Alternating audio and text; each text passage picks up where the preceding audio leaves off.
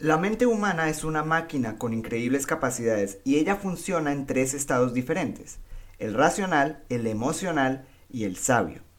Y aunque todos los seres humanos funcionamos y trabajamos con todas, siempre hay una de ellas que funciona con mayor poder. Es posible que hayas notado que la mente a menudo parece consistir en diferentes yo's. Por lo general, cuando nos dedicamos a actividades bastante neutrales como conducir al trabajo, ir de compras o cepillarnos los dientes, pensamos de una manera bastante racional.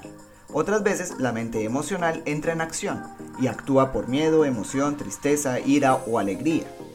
No es sorprendente que estos dos aspectos de nosotros mismos, la mente emocional y la mente racional, a menudo estén en conflicto, y es ahí donde la importancia del rol de la mente sabia empieza a relucir.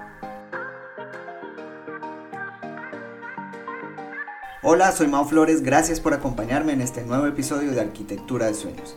Te invito a que me sigas en mis redes sociales y te suscribas a mi podcast y blog donde cada semana estaré compartiendo el conocimiento y herramientas que van a rediseñar tu realidad y ayudarte a construir un mejor presente y un mejor futuro.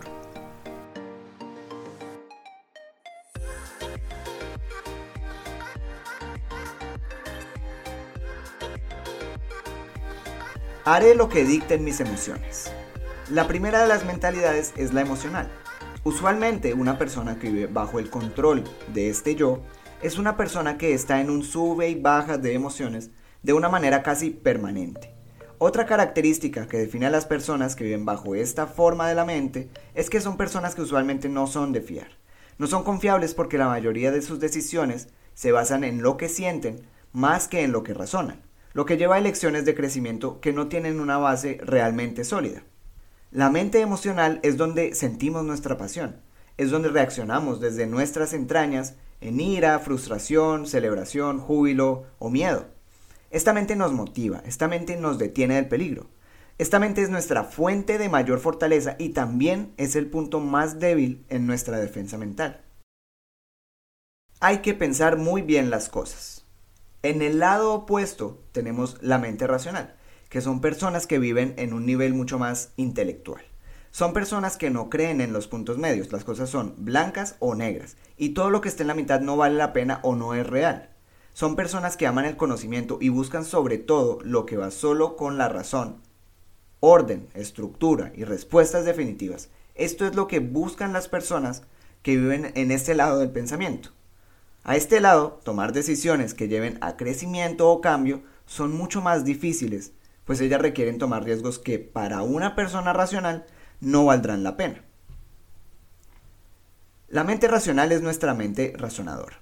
Comprende la técnica, los ángulos, la estrategia, las estadísticas. Planea entrenamientos y evalúa el rendimiento. Rompe fortalezas y debilidades y tiende a ser la mente de la práctica y la repetición. El punto medio entre estas dos mentes es la mente sabia. Ella es, como la noté en el título de esta entrada, el balance entre las dos. Es una mente que no funciona en el extremo emocional o su opuesto, el racional. Funciona en un balance perfecto entre ellas. Esta mentalidad nos ayuda a tener un balance en nuestra vida entre lo que sentimos y lo que razonamos. Cuando vivimos en extremos como los que señalo aquí, nuestra vida no se siente equilibrada. Sin embargo, al encontrar este punto medio, somos capaces de tomar decisiones basados en argumentos racionales pero con el impulso que generan las emociones.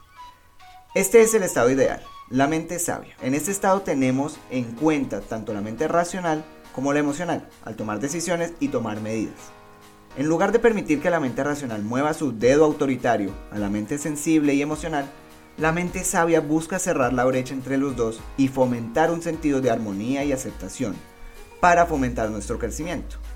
La mente sabia es capaz de honrar y aceptar las emociones mientras toma en cuenta los hechos y trabaja para actuar de una manera que sea razonable. Para conservar el equilibrio debemos mantener unido lo interior y lo exterior, lo visible y lo invisible, lo conocido y lo desconocido, lo temporal y lo eterno, lo antiguo y lo nuevo. John O'Donoghue. Cuéntame en los comentarios cuál crees que es la mente que domina tus decisiones y cómo puedes empezar a trabajar en la mente sabia. Gracias por haberme acompañado en este episodio de Arquitectura de Sueños. Te invito a que me acompañes en los próximos que estarán cargados de herramientas y conocimiento que te ayudarán a rediseñar tu realidad y construir tus sueños. Me despido por ahora no sin antes recordarles que todo lo podemos en Cristo que nos fortalece.